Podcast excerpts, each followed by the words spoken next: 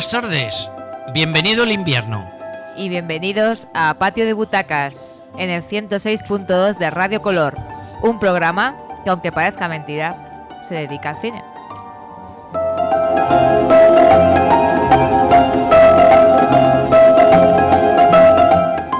He dicho esto porque nosotros hacemos unas críticas así un poco especiales, Sí. anárquicas, decimos lo que nos Y atípicas, sí, Y atípicas. no somos No. Pero no por ello vamos a dejar de haceros sugerencias cinematográficas como la que os traemos esta semana, que se puso hace dos en el Cineclub. Y nos la debería presentar nuestra amiga Toñi, Pero está mala, está malita. está enferma. Ha recibido muy mal esta fría primavera Sí. que nos acecha. No, bueno, nos acecha no, que la tenemos encima. Y por eso no está. Desde aquí le mandamos un gran saludo a Toñi. Que te mejores, Toñi. Mejórate, corazón.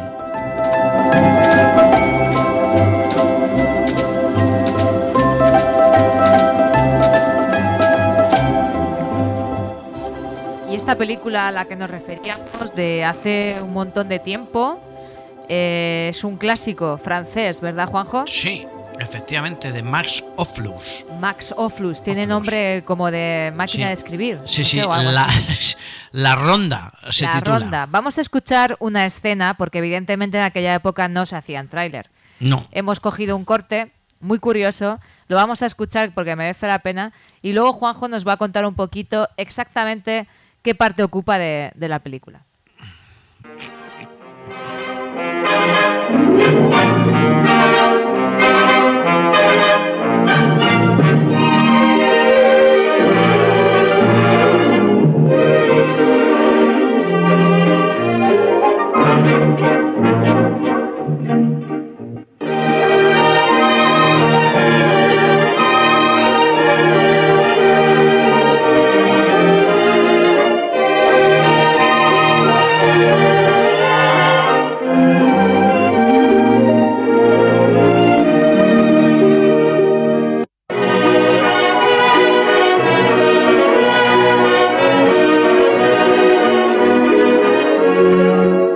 Tourne, tourne mes personnages, la terre retourne jour et nuit. L'eau de pluie se change en nuages et les nuages retombent en pluie. Femme honnête, grisette tendre, aristocrate ou bien soldat. Quand l'amour vient les surprendre, tourne, danse d'un même pas. Maintenant la ronde commence, c'est l'heure calme où meurt le jour. Regardez, la fille s'avance, voici la ronde de l'amour. La ronde de l'amour.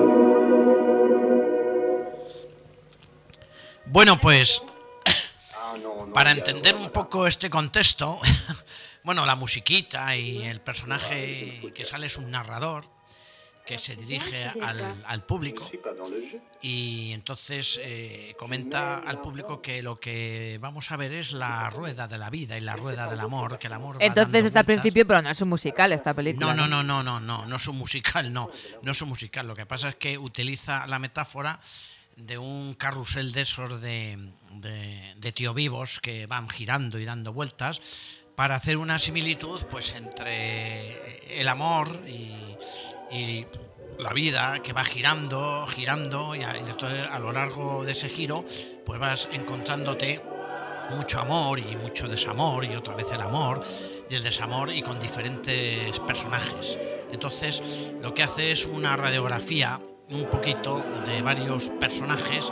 Normalmente la mayoría son adulterios del típico casado que se enrolla con, con otra, una mujer más jovencita que él otra historia es una casada que quiere experimentar eh, cómo es el amor con un, con un joven, pero no nos referimos ya a un amor exactamente físico, totalmente físico. Se mezcla ya lo físico, di- digamos, el flechazo y lo espiritual y demás.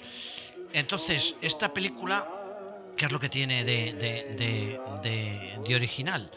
Pues lo que tiene de original es, es lo siguiente. Es una película, eh, digamos, que trata unos temas amorosos, eh, pasionales. No se ve nada de sexo, pero sí se sugiere mucho, porque claro, es una película de los años 30, por ahí, y entonces en los años 30, pues Y en Francia, o sea, allí no pues, había censura. Todavía no, esto, esto no era así muy, muy, muy lógico.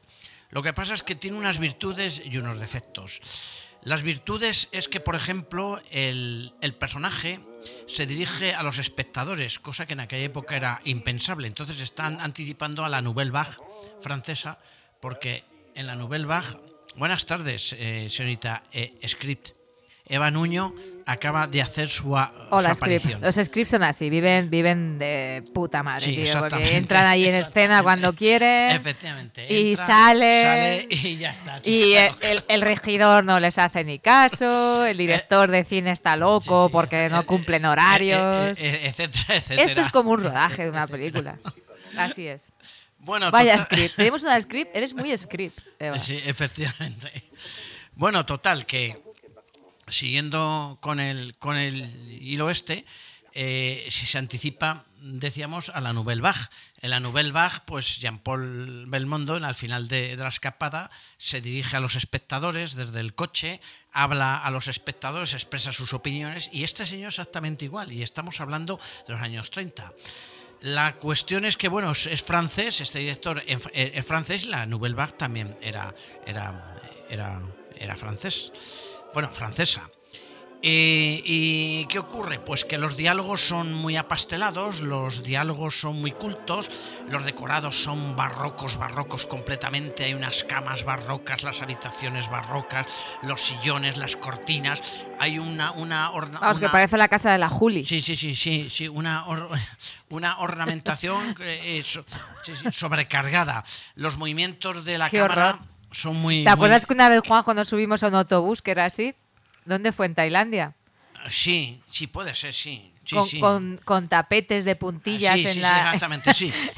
rasos en los asientos, rosas, fucsias, con flores. Bueno, bueno, era, aquello era horrible. Bueno, pues, pues aquí eh, exactamente igual, o sea, muy sobrecargado, las actrices muy pintaditas, los morritos igual, mm, lo- las cejas, eh, el contorno de los ojos, absolutamente todo, todo, todo. Entonces, ¿qué es lo que, que, eh, ocurría? Pues que el cine, como nació de una barraca de feria, entonces eh, los intelectuales despreciaban el, el- el cine, o sea, decían que eso era cuestiones de, de- de circo, que, que el cine que no tenía mayor importancia, que no era arte ni cultura, es lo mismo que está diciendo Vox en la, en la actualidad, porque el otro día me llegó un mensaje... un A mí también, a mí también, que tenemos que hablar, de- te- Sí. tenemos que decirlo en patio de butacas, eso, ¿eh? Claro, Muy bien, Juanjo. Que, que eso, que eso, eh, eso, eso no puede ser así. O sea, que para vos la cultura sea, pues, eh, el, el circo, los toros, el teatro, lo, lo incluyen, pero que desechan el cine y dicen que el cine en absoluto, que eso no es ni arte ni cultura, me parece una total aberración lo que acaban de decir. Habría que, que, que o sea, que, que recordarle que incluso los dictadores, los dictadores apreciaban el, el- el cine. De luego. Ahí tenemos, por ejemplo, a Hitler, que se veía un montón Hombre, de, era de un películas fanático de- Y que, y que, y, y que, y que- De hecho, hizo películas y sí, utilizó el cine sí, como y que, y que i- herramienta sí, sí, como, como, como- como- propagandística. como, como herramienta y que Leni Riefstadt, que era la, una directora de, de- de cine alemán, vamos, hizo ahí Olimpiada y, y el triunfo de la voluntad. y voy a hacer aquí una conexión. Mm. El mismo dictador nuestro utilizó el cine, Cine, sí, sí, y escribió- para que su pueblo español Sí, estuviera acogido por grandes héroes de la historia españoles como el Cid Campeador. Por ejemplo, sí. Y luego tenemos a Juan de Orduña, que hizo también pues eh, películas sobre los reyes católicos, sobre el descubrimiento de América, como propaganda y demás. Los soviéticos, Hombre, claro, eh, eh, Eisenstein en la Revolución Rusa, o sea, tanto las, eh, las derechas como las izquierdas. Claro, haces películas acopladas a tu ideología. Lo que quieres que tu pueblo en ese momento esté pensando un Sí, sí. poquito a, a lo que puedas dominar. Hasta Franco hizo un, un guion, el de, el de la película Raza, con el seudónimo de Jaime de Andrade.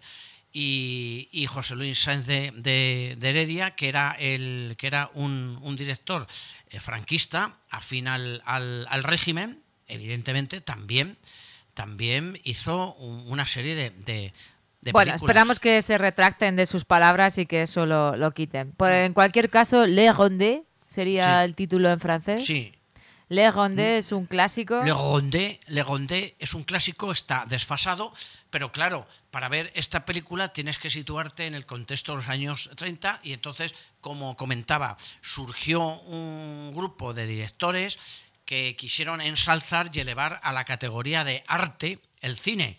Y entonces, pues claro, lo elevaron a esa categoría, pero claro, es un cine muy pedante, mm, excesivamente culto, con unos diálogos muy bien eh, cuidados, muy bien seleccionados. Entonces, claro, tú lo ves ahora con, con ojos actuales y dices, pero bueno, esto, ¿esto de qué va?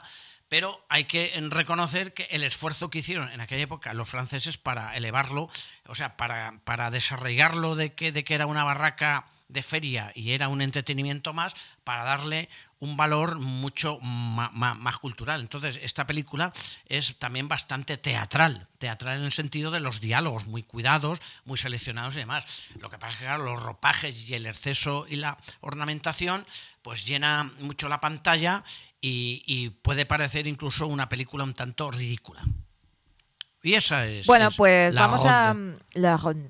vamos a pasar a la, a la actualidad, a la que se puso el miércoles pasado ya dentro de la tercera temporada del Cine Club, que curiosamente, Juanjo, Sí, el sábado proyectaron en la 2 El hijo de Saúl. fíjate, oye, qué, qué, qué sí, casualidad. qué casualidad. Qué casualidad, sí. Cuyo director Es el mismo. es el mismo Que es su segunda película esta. además. Exactamente, que El atardecer. Esta es su segunda película y la pudimos ver el miércoles pasado en el Cine Club.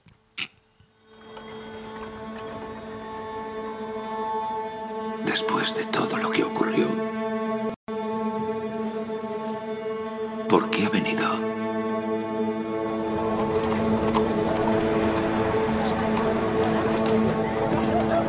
Es el salón de mis padres. Lo era. ¿Me permite? Yo la llevo. Este edificio aún se mantiene en pie. Es lo único que me queda de ellos. ¿Se ha perdido, señorita? No, ¿La puedo llevar a algún lado?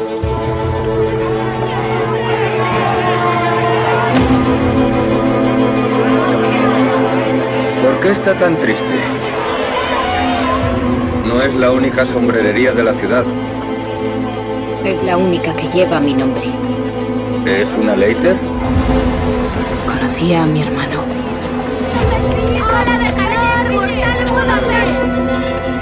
Nadie sabe dónde se esconde.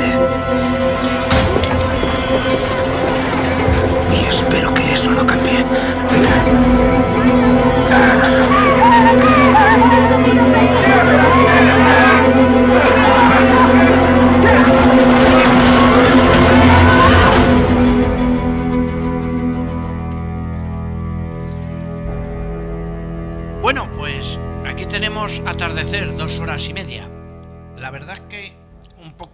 Se nos atardeció, sí. Sí, sí, excesivamente larga para la historia más o menos que, que- que cuenta. La película está es muy curiosa. Primeramente, a nivel argumental, el contexto es el Imperio Austrohúngaro. El- la, pero ya empezando con la decadencia. Tardío, imperio- tardío ya, ¿no? Sí, eh, eh, sí, sí. El imperio austrohúngaro estaba ya únicamente sostenido por la aristocracia y la alta burguesía. Y empezaban ahí los levantamientos Sí, sí, sí. populares. Y entonces eh, empiezan también los nacionalismos. Ajá. Entonces los húngaros ya estaban hasta los cojones de estar dominados por los austriacos. Y más por los Eh, principitos y los Sí, reyes ahí de la corte europea. Sí, sí, con la corte eh, eh, europea. Sí, las monarquías ya estas ya pues se tambaleaban mucho y había ya como una especie de pique entre dos ciudades, Viena y, y Budapest. Entonces, eh, la película no se centra excesivamente en, esta, en este contexto histórico, pero ya... Todo esto se intuye por eh, Sí. Mm. la, la escenografía, por la ambientación, por retazos. Hay información que se va ahí salpicando, pero no es explícita esta información. Exactamente. Y además ya aparece, aparecen ya las pinceladas de los revolucionarios que ya eh, están en contra de la, de la, de la monarquía y la, y la miopía de la propia monarquía, desde luego, que, que vive como, como, como aislada del, del, del mundo real, ¿no? Y entonces, eh, a nivel a nivel eh, argumental es la historia de una de una de una muchacha huérfana que regresa, que viene de Trieste y regresa a, Budapest y entonces se encuentra con una ciudad completamente diferente. Eh, diferente en el sentido de, de que hay ya bastante tensión, aunque también se ve que es una ciudad moderna. La película Atardecer hace alusión a- al ocaso, al ocaso ya del imperio austrohúngaro y la preparación ya de, una inminente guerra, evidentemente.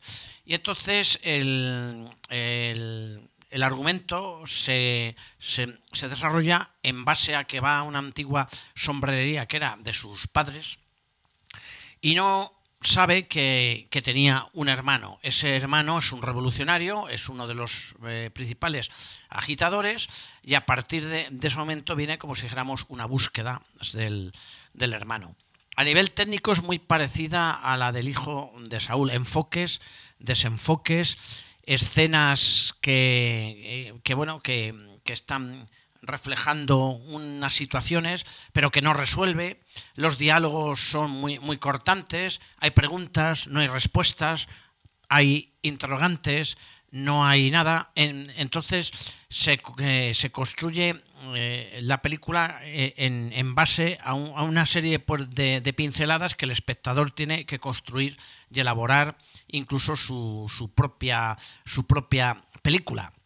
Hay quien salía diciendo que el hermano muere, hay quien decía que no muere, hay quien dice que luego ella sustituye al hermano, pero todo esto no nos lo da elaborado el, el- director este, que es Laszlo Nemes, sino que tú tienes que hacer tu, tu propia construcción. A mí particularmente la película El hijo de Saúl me pareció mucho más cine y más película que esta. Esta la verdad es que tiene aspectos realistas, luego aspectos impresionistas y lo mismo que en la favorita jugaba mucho con el ojo de pez, eh, bueno, no este director, evidentemente, sino el Yorgos Lantinos o Lantimos, este lo que hace es jugar con el enfoque y el desenfoque Demasiado. y con el espacio off. Demasiado. Y con espacio en off. Es saturante ya. Llega un momento que estás de la nuca de la señora protagonista hasta las Sí, narices. sí, sí, de los ojos, de la cara. Porque la- reitera y sí, reitera. sí, y- Claro, al, al comentar esto, otra gente dice pues que también que le gusta mucho eso, porque el, el objetivo del director es ese, que te canses, que, te, Sí. que te satures de Claro. esa imagen, Sí, es una que vivas junto con la protagonista. Una visión muy subjetiva, es, sí, esa búsqueda que, lleva a cabo, pues que, de alguna manera también la, la lleves tú. En lugar de ser mero espectador, sino que sufras también en tu asiento el, el agobio de ella, Mm. el escuchar su resuello ahí todo el tiempo. Sí, pero eso se puede utilizar como recurso, yo pienso, Juanjo, en un determinado momento Sí, para claro. transmitir algo, pero No evidentemente, en toda la Y entrar a una habitación y recorrer todas las habitaciones, Sí, o sea, todas, perdón, sí, una casa todas, y sí. recoger to- todas las habitaciones, recorrerlas detrás de la nuca de la muchacha. Sí. Hombre, yo Es creo que eso es un poco pesado. Ocupa su cara, vamos, su, su vamos, toda... Entonces, ¿qué pasa con el hijo de Saúl? Que a ser su ópera prima impactó. También Sí, claro, y además y, y- y- y impactó y gracias a Dios que desenfocaba las barbaridades que se Eso hicieron está hecho, claro. eh, en Auschwitz. sí. En- Entonces intuías las barbaridades que había, pero no las ves, sino que aparecían borrosas y desenfocadas. No me extraña que ganara el Oscar, evidentemente. Sí. Bueno, pero por otro lado no hay que quitarle mérito a esta película, a su No. guion y No. bueno, está muy bien eh, ambientada Mm. de la época y Sí, es un director que Cuida Como mucho los Adolfo Suárez detalles. que decía, puedo prometer y prometo. Sí. Pues te puede prometer Y y, tal vez prometa. y, y es un prometeo. Bueno, pues eh, el atardecer, el atardecer del imperio austrohúngaro, sí señor. Esta- esa metáfora está Sí. muy bien hecha, ¿eh? Sí, porque se refleja en la película. Sí, sí, sí. Además, la primera imagen te lo pone, que es una visión, como si fuera una postal de una ciudad que se va oscureciendo poco a poco, poco a poco, Sí. Hasta que se apaga. A mí, la presentación esa La presentación de la encantó. película está muy bien. Me encantó la presentación. Cambiamos a otra película. Sin más. A ver, cinéfilos del ver, mundo, ¿qué ¿cuál? película es? Señorita Rita, ¿está usted preocupada? Desde su regreso de esas pirámides está usted muy rara. No, no es nada, estoy bien. Supongo que no tendrá nada que ver con ese explorador, con el señor Tom Baxter. Delilah, ¿por qué dices eso? ¿Cómo tiene esa forma de hablar tan romántica? Sí. Vamos, Delilah, prepárame un baño. Sí, señorita. ¿Lo quiere con burbujas o se lo preparo con leche de burra?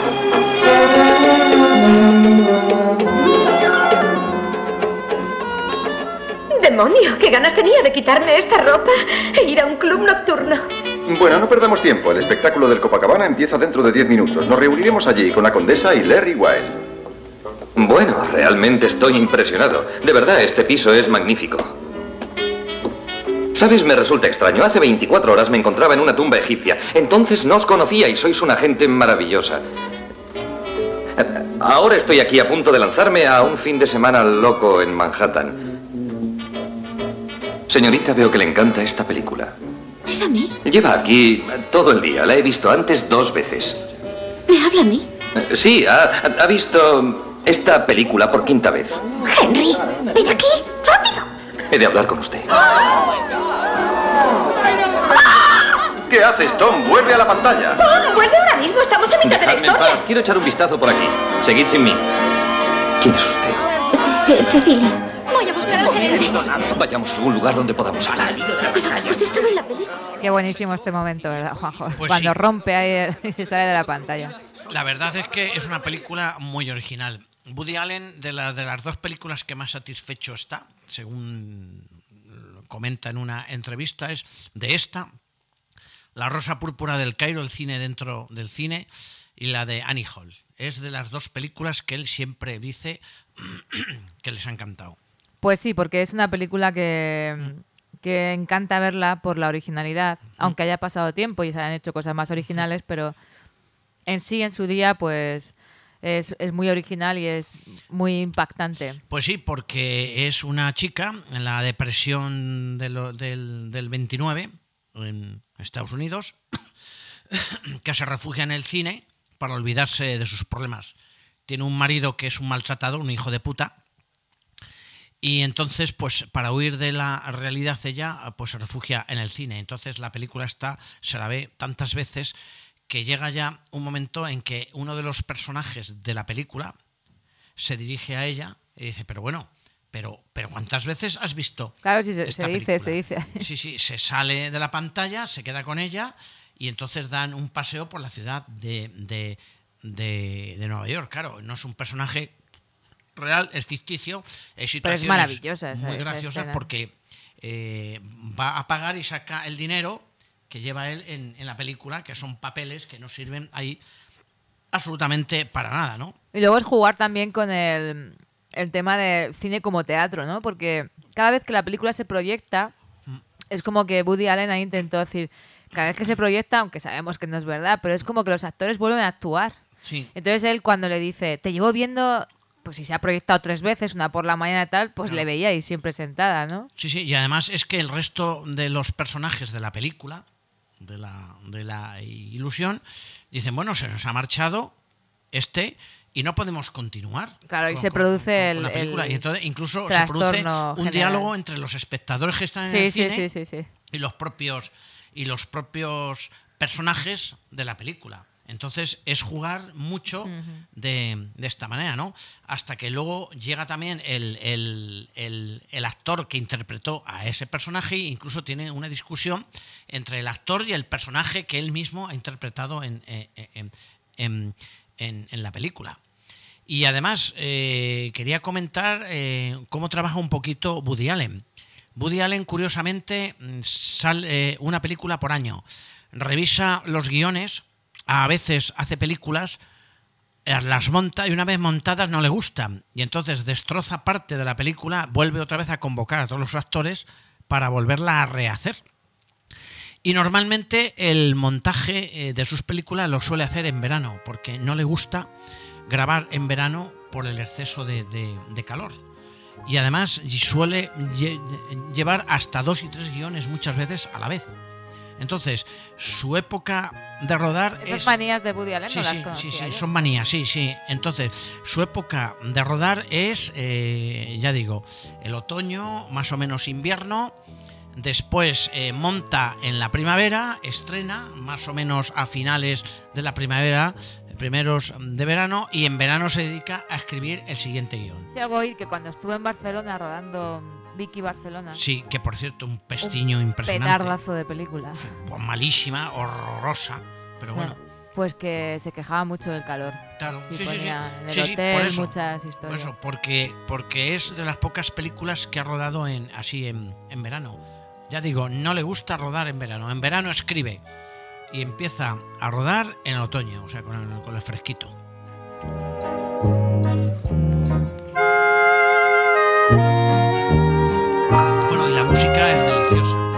Claro, hay La su música clarinete, que su jazz, Woody Allen. su gusto en- musical sí, eh, en todas sus películas. se hace vamos, patente en todas sus películas. son una, una maravilla. No sé si sabrán lo- los, espect- lo- los radioescuchantes, perdón, siempre digo los espectadores, los que nos escuchan, que Woody Allen toca mucho el clarinete.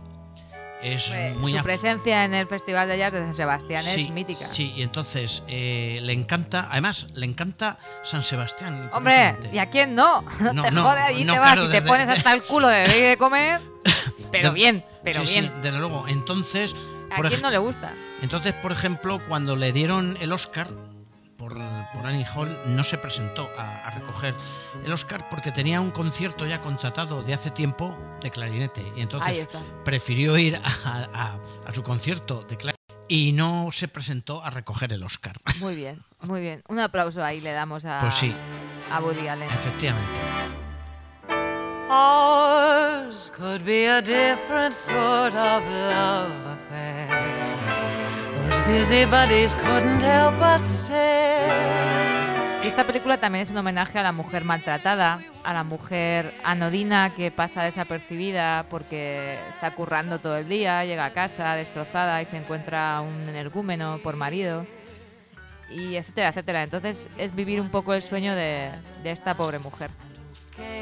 Just how it turns out. Let's take it one day at a time and make love before it burns out. No big build no promises to keep. Romance is lovely, but the price is just too steep. So let's not speak Bueno, pues llegamos al Ecuador de Patio de Butacas y vamos a hacer un cambio radical con un director español que nos ha sorprendido gratamente. Y este director español, manchego, que seguramente ya muchos sabéis de quién hablo, pues es nada más ni nada menos que Pedro Almodóvar, que con su última película pues ha sorprendido porque es una buena película que podéis ir a ver al cine tranquilamente sin eh, eh, gente detractora de Y Pedro sin Almodóvar. prejuicios, ¿eh? sin, prejuicios, o ¿eh? sea, porque no es el Almodóvar de no es el no Almodóvar tiene de nada que ver. Luego hablaremos de que hay directores que te esperas algo de ellos y te encuentras lo contrario. Pero bueno, de Almodóvar, es que sé que mucha gente dice, ay, es que yo no soy muy de Almodóvar, no voy a ir a verla. Sí, sí, es verdad, ya. Claro, po- porque piensan en el Almodóvar Claro. que, el, que todos conocemos. Al que nos tiene acostumbrados, vaya. Sí, efectivamente, Pero en sí. este caso no, No, es así. no tiene nada Con que ver. dolor y gloria se ha consagrado. Sogno de tu curiosamente la- el tráiler es simplemente escuchar esta canción, porque ahí aparecen imágenes que aquí en radio, claro, no se pueden ver, así que nos vamos a escuchar la canción entera. Una luce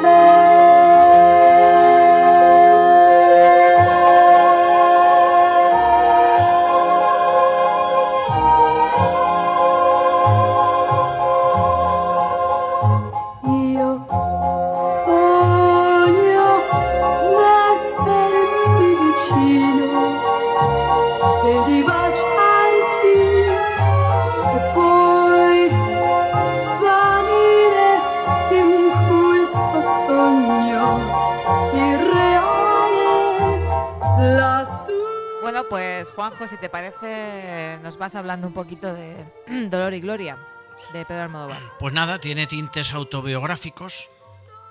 Sí, sí, te, sí te- te iba a decir que después he encontrado un corto eh, de un programa de televisión Ah, muy bueno que me apetece poner entero Bien, sí, de acuerdo. sobre es eh, del año 2008, cuidado, ¿eh? Sí, o sea, sí. es de hace tiempo con su madre.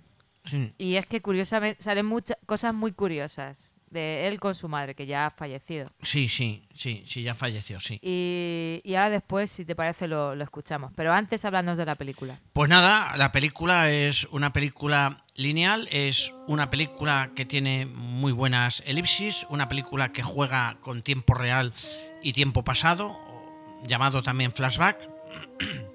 Nos cuenta pues la historia de, de- de un matrimonio más o menos pobre, que tienen un hijo muy inteligente, que es el, que, al final llega a ser un, escritor de, renombre.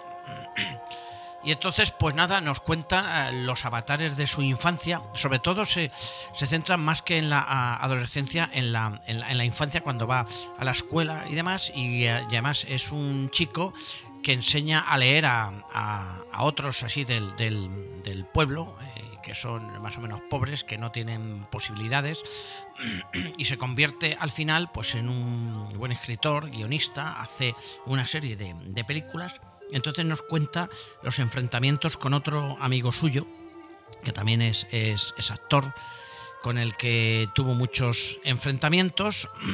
Entonces la, la historia va, va, va sucediendo. Este personaje, el principal, una interpretación magnífica de Antonio Banderas, por otro lado, donde pues al final termina pues dándose a la droga, dándose bueno a, a la depresión con sus baches, eh, hace una especie de, revisión de lo que ha sido su vida, de sus fallos, lo que más lamenta es no haber estado mucho más tiempo con su madre, entonces aquí las, las, alusiones a su, a su madre real.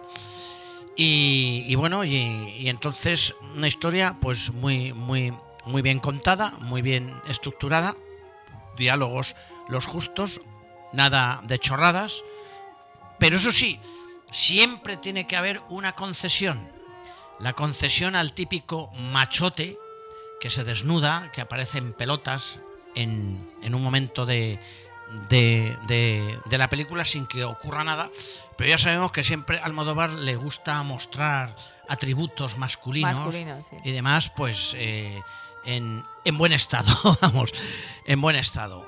Entonces, esa concesión, bueno, pues está bien porque, bueno, tampoco interfiere mucho, pero vamos, tampoco tiene mucho, mucha, mucha lógica en, la historia, porque es un chaval de unos 21 años que además hoy ha salido en televisión que le han hecho una eh, entrevista porque eh, parece ser que, que Almodóvar lo ha relanzado, no me acuerdo ahora bien de su nombre, pero va a intervenir ahora en una serie de televisión que van a poner, que era la segunda parte tampoco me acuerdo bien del, del título de la serie, pero era las mujeres estas maestras, profesoras de los años 20 en España y tal, ¿me entiendes? Que pujaban ya por la, por la igualdad de, de- de derechos de, de- la mujer, pero no me acuerdo ahora del, del título. Entonces, uno de los escasos personajes que aparece es precisamente este, el... el- Hombre, ya sabemos que un poco todo lo que toca Almodóvar últimamente se convierte en oro. En oro, sí, su sí. productora. eh, Sí, efectivamente, sí, Que ha producido grandes películas como esta de Relatos Salvajes y, y muchas otras. Y entonces, pues bueno, la escena es eso que es, es un joven que está arreglando la casa de, de esta familia, de donde está Penélope Cruz, que es la, la madre de Antonio Banderas cuando es pequeñito. Y, a cambio de arreglarle la casa gra- gratis, el chico de unos nueve años le está enseñando a leer y a, escribir, ¿no? Y entonces llega un momento en que el chaval se, se siente mal, se tumba en, en- en la cama, tal, tiene fiebre, Penélope Cruz está afuera, y entonces este chaval está lleno pues de, de cal, ¿no? De cal y demás, y dice, bueno, pues necesito lavarme aquí un poco. Entonces todos los espectadores pensan, bueno, se va a lavar las manos. No, no, no. Se despelota completamente en la habitación tú y se lava absolutamente todo. O sea, desde sus partes hasta los brazos, hasta tal. Y entonces ahí aprovecha Almodóvar para el, para el desnudo integral de este joven, visto también desde la perspectiva del chaval que lo está observando, que está muy jodido con la fiebre esa en la, en la cama. Pues si te parece, vamos a escuchar esta Sí. entrevista eh, íntegra y entera, un poco haciendo homenaje al cine de Almodóvar, que te guste más o menos, pero es un estilo eh, que ha creado y no solo estético, sino también No, no, no, sí, sí. sí, sí. cinematográfico. Sí, porque eh, se denomina cine Almodóvar o estilo. Vamos, o sea, y me parece bien que conste que a mí me gusta, ¿eh? eh, Almodóvar. y es curioso, vais a escuchar en la entrevista, bueno, claro, eso es de imaginar. En el pueblo, al principio, pf, todo el mundo lo odiaba. Ah, bueno, sí, claro. Y ahora le pusieron luego un, Sí, un- como una siempre, plaza, claro, un claro, este, y ¡ay, qué bien! que Aparece en el Claro, pueblo, claro, siempre, sí. no sé qué de Calatrava, en, en Sí. Ciudad Real. Siempre pasa lo mismo. Siempre pasa lo mismo. Bueno, pues vamos a escucharlo. ¿Te acuerdas, Leocadia? De la poesía que saqué al pueblo. Qué hermosa está la mañana, Leo. La luz del sol centellea. Las flores dan sus perfumes, sus rumores, la arboleda. Lleno de encinas está el monte, rica de fruta la vega, el río con muchos árboles. ¿No lo sabéis? En mi aldea. Eso es. Ese es el mejor modo de introducir un pueblo. Paquita tiene una gran memoria e infinitos recuerdos de su vida en La Mancha que el hijo ha derramado en las películas. Todo el cine de Pedro Almodóvar, el que muestra su lado más tierno y el deliberadamente provocador y furioso, tiene algo de Paquita. Es su madre y está en la raíz de la vocación de un niño que siempre soñó con el cine. Si él tenía 10 años, ¿Quién? ¿Yo papá? tú, venía en los cromos del chocolate. Claro. Ava que era tu Ya. preferida, que tú conservabas aquellos cromos porque decías, igual que Ava Gardner, voy a ser yo. Menos guapo. La casa familiar, en Calzada de Calatrava, es un microcosmos en el que se mezclan sentimientos y creencias. Los recuerdos de la etapa escolar con los primeros premios del director. Las ausencias, casi siempre dolorosas, con los momentos más felices de una familia unida. Está en el corazón de La Mancha, una tierra hermosa y dura a la que Pedro Almodóvar aprendió a querer a cierta distancia. Su padre, que en paz descanse, me recomendó mucho. Paca, no consientas que Pedro se salga de la telefónica. Hija mía, que tiene ahí su porvenir, que el día que sea mayor tiene su buena paga, no lo consientas. Sí, que lo que él quiere es una aventura. ¡Sorpresa! ¿Pero qué haces tú aquí? Hola, Betty, ¿qué tal te va? los fines de semana durante año y medio y costó 4 millones de pesetas. Fresca, disparatada, escatológica y transgresora, Pepi Lucibón era un signo de los nuevos tiempos. Nadie hasta entonces se había atrevido a tanto. ¿Qué tal con el boxeo? Bien, me mantiene en forma. No sé para qué. Acaba agotada. Se pasa todo el día con el balón. ¿Y a mí? ¡Cállate ya, estúpida! Al principio eras muy guarro. Mamá, eran los 80, ¿cómo que era muy guarro? Eras muy guarro. Y... Y yo no me gustaban. Yo me sabes tú que me gustan las cosas Pero muy ya- ordenadas. ¿Y ahora, ¿Y ahora se va a convertir usted en una crítica de las películas de su hijo?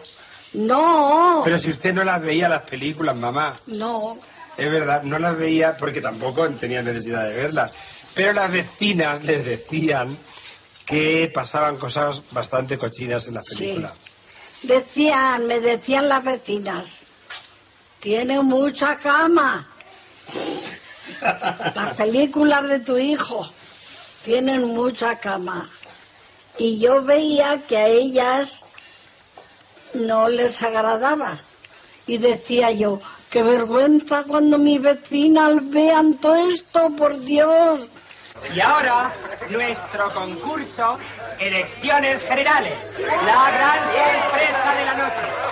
Elecciones consiste en que el que tenga la polla más grande, más esbelta y más descomunal y más perfecta, será nombrado rey del resto de la noche. Era tan solo el comienzo de un director autodidacta que tenía muchas cosas que contar y una gran intuición para hacerlo. El estilo Almodóvar fue cuestión de poco tiempo, el que le bastó para pasar de estrella del cutre pop a símbolo indiscutible de la movida, el que le convirtió en prototipo de la modernidad, en el cineasta español más internacional. Un grupo armado chiita ha sido capturado hoy en Madrid, según informan fuentes policiales. Mujeres al borde de un ataque de nervios se convirtió en la película más taquillera del cine español y en un éxito mundial. Películas en las que colaboró su madre, la primera persona que le enseñó a distinguir el hilo invisible que une la ficción y la realidad. Deprimida. Y se tomó un gazpacho. Ah, ¿Y por eso se ha quedado dormida? Sí. El gazpacho estaba dopado con somníferos. Pepa. Ella le leía las cartas a las vecinas, pero no le leía lo que ponía la carta. Porque ella ya conocía la vida de las vecinas y conocía sus necesidades, sus anhelos, las cosas que, eh, que les preocupaban, sus problemas. Entonces ella a lo mejor le escribía a la hija y en la carta le ponía todo lo que la madre quería oír, todo se lo decía. Y yo estaba al lado de mi madre leyendo y digo, pues si no, es- pues si no le pone eso, no le pone. Y entonces cuando nos salíamos de la, de la casa de vecina decía, pero mamá, ¿por qué le dice, por qué le ha dicho usted todo eso? Si no dice, no pregunta por la abuela, no pregunta por el padre. Yo sé que a ella, a ella le gusta mucho que yo le haya leído eso y yo le he leído lo que esta mujer quiere oír. Y fíjate, pues después pensando en ello, yo creo que, que esa ha sido la gran lección que yo he tenido de la relación que hay entre la realidad y la ficción. Es exactamente eso. Nos ha salido filósofa. La filósofa se va al lavabo que está muy estreñida. Si no me pongo supositorio de glicerina, no cago. Tita, ¿o quieres que salte con pértiga? El hiperrealismo, la autopsia cómica o dramática de lo cotidiano, el modelado de personajes corrientes, por más que parezcan extravagantes, el pueblo, paraíso idealizado en el recuerdo, la madre generosa o castradora, son las constantes de un cine personal hecho con claves tan cercanas al director como exportables. Oye, que no me enteré yo que vas a tomar pastillas, ¿eh? He venido al campo a descansar con unos amigos. Me parece muy bien. ¿Qué hay de comer? Déjame. Cuidado que niña. Qué gana tengo que venga su madre y se haga cargo de ella. Hija mía, me tiene. ¿Qué, qué hay? Pues pisto. Ay, pisto. Muy rico. Fríes antes todas estas cosas en el aceite para que les des el gusto. Es como pancetita. Manchego en casa del director con su madre y sus hermanos. Son los que nunca fallaron, los que hicieron oídos sordos a la maledicencia de algunos vecinos cuando todavía estaba lejos el día en el que Pedro Almodóvar daría nombre al parque ferial de su pueblo. De alguna rima se acordará.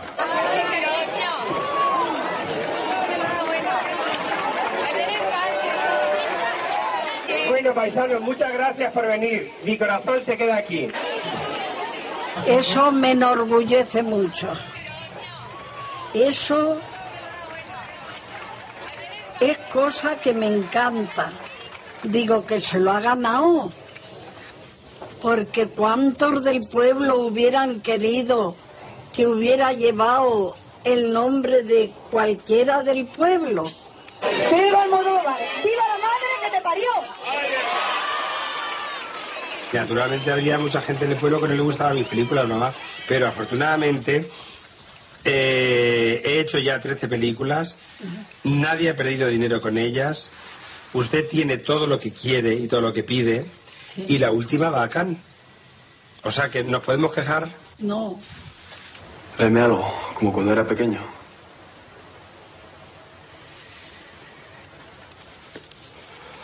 Prefacio. Esta escena representa una vieja fantasía de Pedro Almodóvar, la de su madre leyéndole a cámara los textos que más le han influido. Un proyecto inacabado, una deuda sentimental que ha saldado en parte con la película. Cuando Dios le entrega a uno un don, también le da un látigo. Cuando Dios le entrega un don, también le da un látigo. Y el látigo es únicamente para autoflagelarse. Pero, oye, Blanquita, ¿estás aquí? Sí. ¿Cómo estás? Bien, voy al pueblo. ¿Vas al pueblo? Sí. Yo también voy. No, yo de haber sido mi madre 40 años más joven habría tenido saber de directora de producción. Ha sabido sacar siempre el dinero en el momento justo. Sí. Mi padre traía animales que era arriero y verdaderos pencos ya, quiero decir, mulas, burros, des- eh, ya en, en un estado deplorable. Traía- Ella los vendía como si fuera el caballo de Gary Cooper. Dedicada a las mujeres que luchan, Todo sobre mi madre se ha convertido en el penúltimo homenaje del director a su primera musa. Tiene 83 años, es una heroína de lo cotidiano, se llama Paquita y es la mujer que mejor le ha comprendido, el ser que más le conmueve, el arquetipo con el que el director de cine ha modelado la psicología de sus mejores personajes.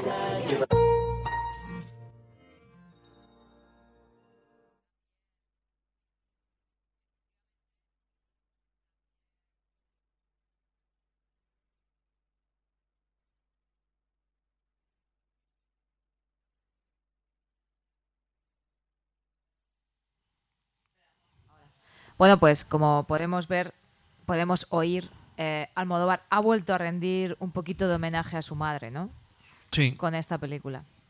Y esta entrevista, pues, verdad que merecía la pena. Sí, sí, sí, sí, es, es muy curiosa, sí. Es muy curiosa. de- y, y lo del pueblo, eso es curioso también, ¿no? Sí, pero siempre pasa. Primero Nadie es le odiamos y después pueblo, le amamos. sí, ya sabes. Sí. Siempre pasa, pasa lo mismo y con muchos personajes. Luego ya cuando cogen fama o sean son famosos, entonces vienen las calles, los homenajes, las historias y tal. Pero ah, hay, hay personas que, que, que, que, en vida absolutamente nada. Bueno, pues estamos ya finalizando nuestro patio de butaca hoy y vamos a acabar con una película que nos ha decepcionado a mí, a ti y a mucha gente del público porque no para nada se ve en ella reflejada al director. Y me estoy Sí, refiriendo... ajá, ya. Al de las orejas. Sí. Al de las orejas. Al elefante con orejas, joder. Qué, qué pena, Dios mío. Mira, pues he oído cosas buenas y tampoco No, yo no, no. No, ese no es mi Tim Burton. No es No, ese. No, mi Tim Burton no es el que ha rodado no Dumbo. desde luego. Vamos a escuchar el tráiler y luego pues poco más hay que decir. Poco más, sí, Simplemente porque es una película, es un bodrio, vamos. no está Tim Burton. ¿Qué va? ¿Qué va? Nada. No es el Tim Burton que- de mala leche, ni el irónico, ni el terrorífico, ni el. Ni el que te ambienta musicalmente hablando. ni con- Exactamente, nada, tú, nada, nada. Colin Es uno Farrell. que ha, ha- ha sido succionado por, por, la, por la marca Walt Disney. Y claro, es que también era un reto muy grande y no lo ha conseguido. Meter eh, la firma de Tim Burton en Dumbo, una si es historia que- tan... Es que el tema tampoco era muy, Claro. muy, muy, muy propicio para eso. Yo sabía que era difícil, pero digo, bueno, voy a verla, por un poco... Hombre, no, no, no. Yo fui a verla por ser de Tim Burton, desde luego. Claro, si, claro, si si no- ponen dirigida por Andrés Pichoque, desde luego no voy. Vamos, evidentemente. Bueno, vamos a escuchar el trailer de Dumbo.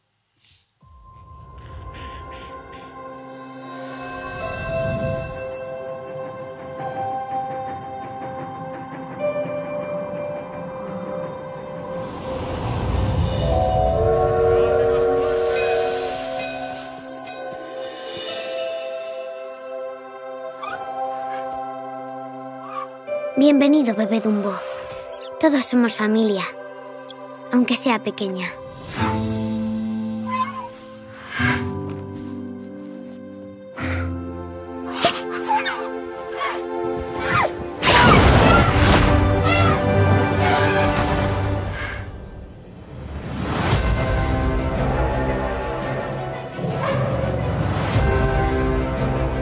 Posees algo excepcional.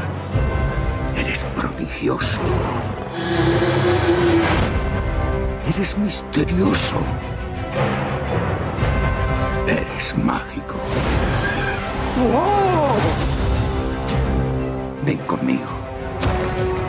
Volaremos juntos sobre las alas de ese elefante. ¿Qué pasa? ¿A dónde se la llevan? Meted a Dumbo dentro. Pero es su madre. Haz algo. Nos necesita. Mírame. Traeremos a tu mamá de vuelta.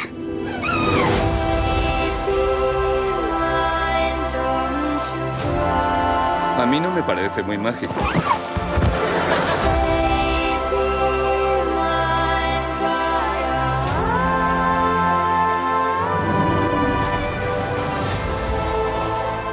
Tus hijos necesitan que creas en ellos. ¡Vamos! Tú puedes, Tumbo. Que te vean.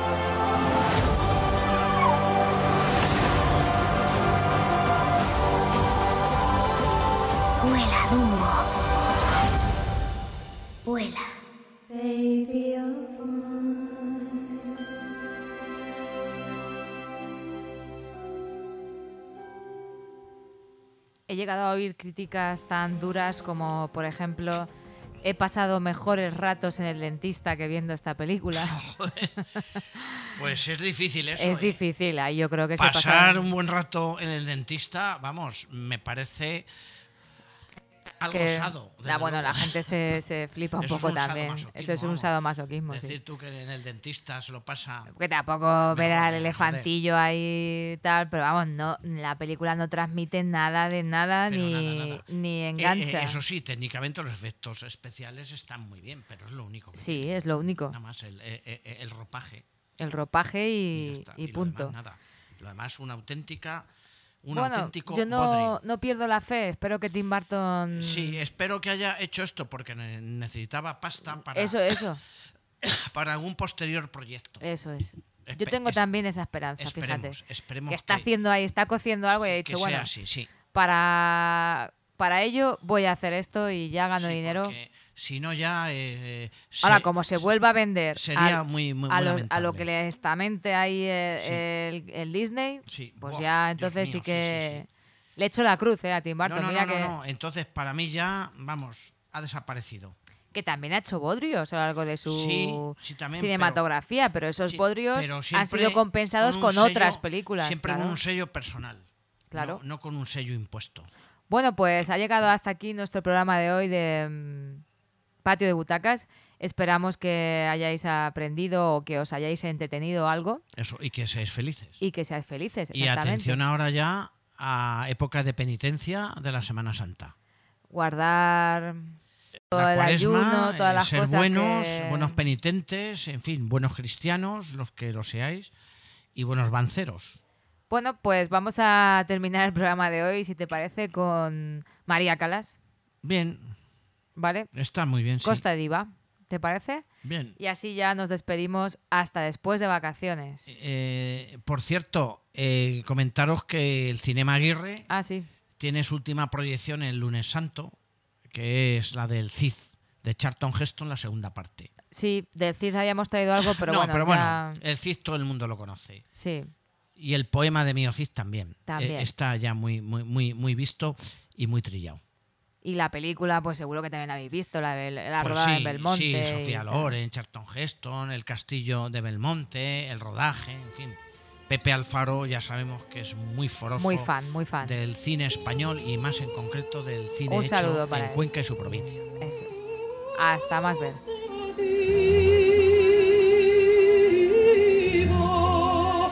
Costa